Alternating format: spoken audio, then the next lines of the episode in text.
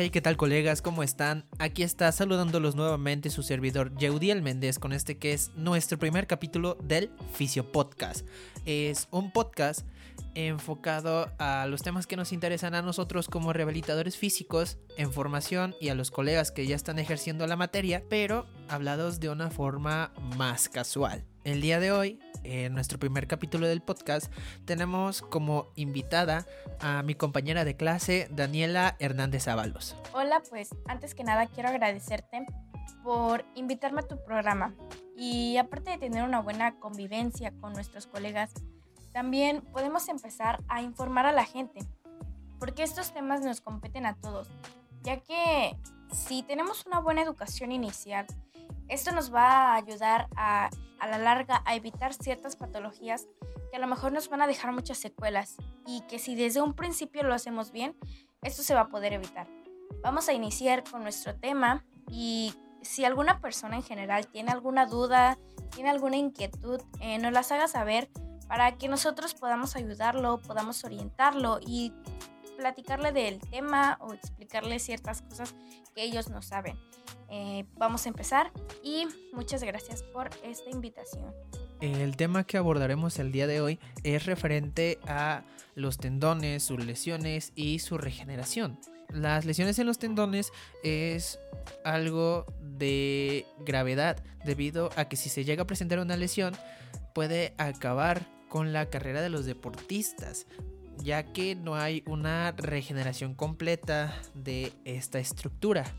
Pero, ¿por qué sucede esto? Bueno, pues verán, los tendones son estas estructuras, estas fibras que permiten que los músculos estén adheridos a los huesos, por lo que nos van a permitir el movimiento y la resistencia a la tensión que genera cada movimiento pero también esto los hace más susceptibles a tener algún daño, alguna ruptura. Sí, claro, y pues como un dato tú sabías que se cree que el 50% de las lesiones relacionadas con el deporte involucran a los tendones y que en todo el mundo de las 30 millones de lesiones musculoesqueléticas que son notificadas, se cree que más de la mitad involucran tanto a los tendones como a los ligamentos.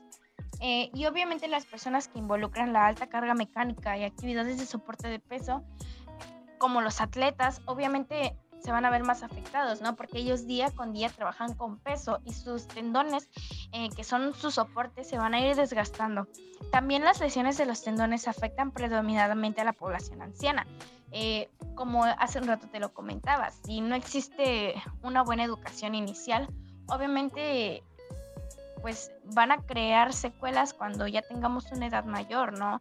Y esto, pues, ¿qué es lo que va a pasar? Que nos va a crear mucho dolor, que vamos a tener patologías que a lo mejor no son curables y como tú ya lo mencionaste, el tendón no se regenera al 100% y pues siempre vamos a tener ese dolorcito, siempre vamos a estar con eso, con eso de, ay, ¿por qué no me cuidé cuando era joven, no? Pero pues Afortunadamente ya existen técnicas en las que se pueden ir regenerando los tendones, pero eh, como tú lo mencionaste, ¿no? No, no se regenera al 100% y pues ni modo, hay que, hay que enseñarse a cuidarlo desde un principio y vamos a explicar cada técnica.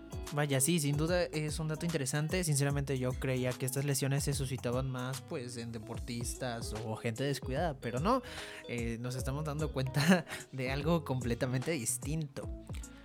Pero bueno, eh, antes de continuar explicando estas técnicas de regeneración que tienen los tendones, cabe resaltar que esta, esta dificultad de regeneración se debe gracias a que los tendones tienen una baja vascularización y también a que la actividad metabólica es relativamente baja. Otro punto a resaltar de esto es que los tenocitos, las células de los tendones, tienen eh, una gran cantidad de, de marcadores, lo que hace que estos sean inespecíficos. Y bueno, estos marcadores se encuentran, se encuentran perdón, expresados a lo largo del tendón. También los tenocitos representan cerca del 95% de la composición del tejido del tendón. A partir de ello podemos rescatar dos mecanismos de curación, los cuales pueden ser intrínseco, la cual es dada por la proliferación de fibroblastos del epitenón y del endotendón, y también la extrínseca, la cual es dada por las células antiinflamatorias migratorias y los fibroblastos de aquellos tejidos cercanos. Además de ello, la cicatrización de eh, los tendones puede darse por tres etapas, la cual la primera va a ser la presencia de hematomas y la respuesta inflamatoria. Después vamos a tener un aumento de microfibroblastos y un aumento de los nuevos materiales en la matriz. Y por último tenemos la etapa de maduración y remodelación, la cual puede llegar a durar hasta un año. La tendinopatía es otra afección importante que es un amplio espectro de varias patologías de tendones diferentes, que son resultantes del uso excesivo y la carga mecánica excesiva, que lo que impide es que el tejido pueda soportar más tensión. Este se puede clasificar en crónica o aguda y va a explicar la tendencia de la tendinopatía que puede ocurrir tanto en pacientes jóvenes con estilo de vida activos como en ancianos. También la tendinopatía se va a caracterizar por una amplia gama de diferencias celulares y moleculares del tejido nativo. Retomando el tema, existen terapias eh, las cuales eh, están haciendo pruebas para la regeneración cuando el tendón está dañado.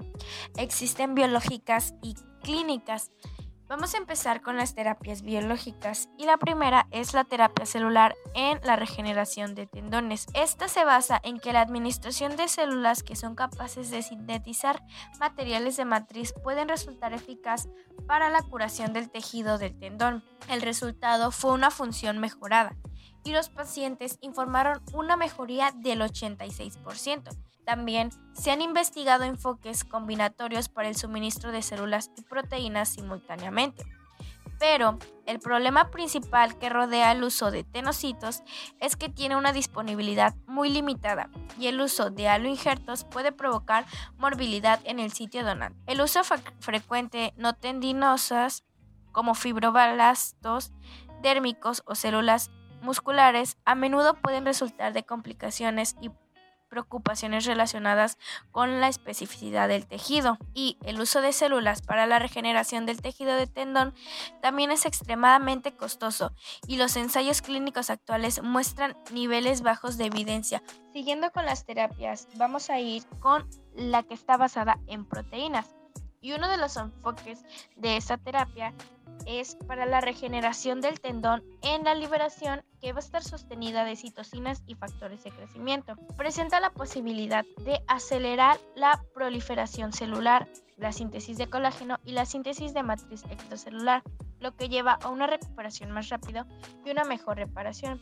Y por último vamos a tener a la terapia genética que en donde dice que la entrega de genes está diseñada para suministrar materiales genéticos exógenos a las células para alterar el ADN e inducir, silenciar, aumentar o disminuir el perfil de expresión y secreción de proteínas. Y ahora vamos a ir con la perspectiva clínica de estas terapias.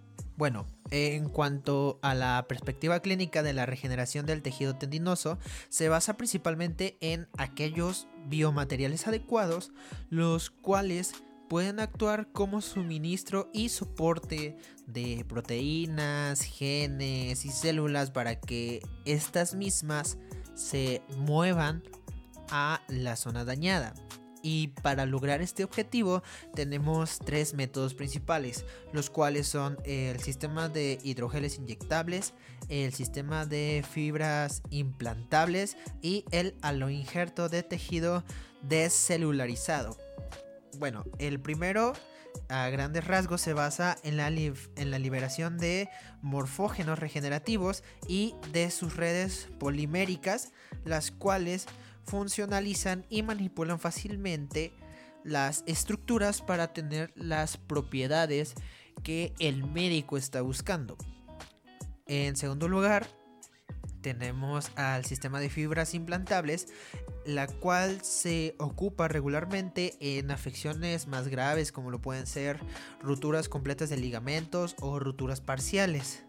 Ah, en esta se busca que las propiedades de tejido, las cuales ya están disminuidas, ah, vuelvan a tener un mayor grado de funcionalidad a partir de que se cierra la brecha de la ruptura, la, que sea más grande, ah, se da también la posibilidad a que el cirujano que esté realizando esto eh, elimine el extremo necrótico deshilachado del tejido y de esta manera se pueda conectar el tendón y suturar esa zona con un dispositivo regenerativo que como su nombre lo, dice va a facilitar la regeneración del tejido dañado.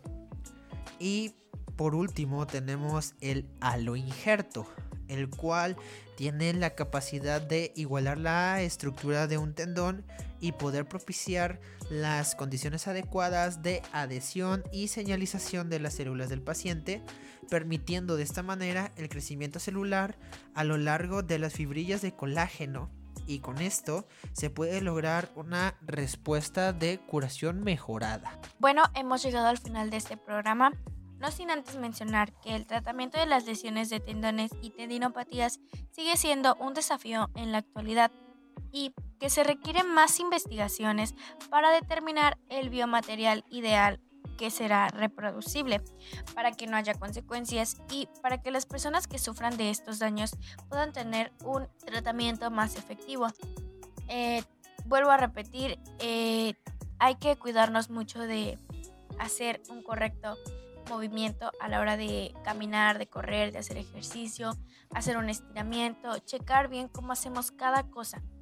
No, sí, bueno, está súper claro que tenemos que hacer todo lo que esté en nuestras manos para evitar alguna lesión, no solo a nivel de tendones, sino una lesión muscular, una lesión, no sea, para que nosotros podamos continuar con nuestras vidas cotidianas y regulares. Y bueno, eh, creo como tú mencionaste hemos llegado al final. Este Dani muchas gracias por acompañarnos. La verdad es que ha sido muy grata tu presencia en este primer capítulo del Fisio Podcast. Algo que tú quieras decir Espero que a la gente les sea de su agrado y que algún, alguna duda que tengan, eh, que me la hagan saber, que nos las hagan saber para nosotros poder ayudarlos o u orientarlos. Y pues nada, seguir ayudando a la población, que es lo que nos gusta hacer. Claro, y bueno, ya nada más para terminar, en esta parte de cualquier duda, aclaración, situación, uh, puede dejarla en la parte de abajo de los comentarios y nosotros estaremos respondiendo. Eh, bueno, en el caso de que lo estén escuchando en YouTube, eh, si están escuchando el podcast en otra plataforma, pueden venir al canal e igual dejar su situación en la parte de abajo.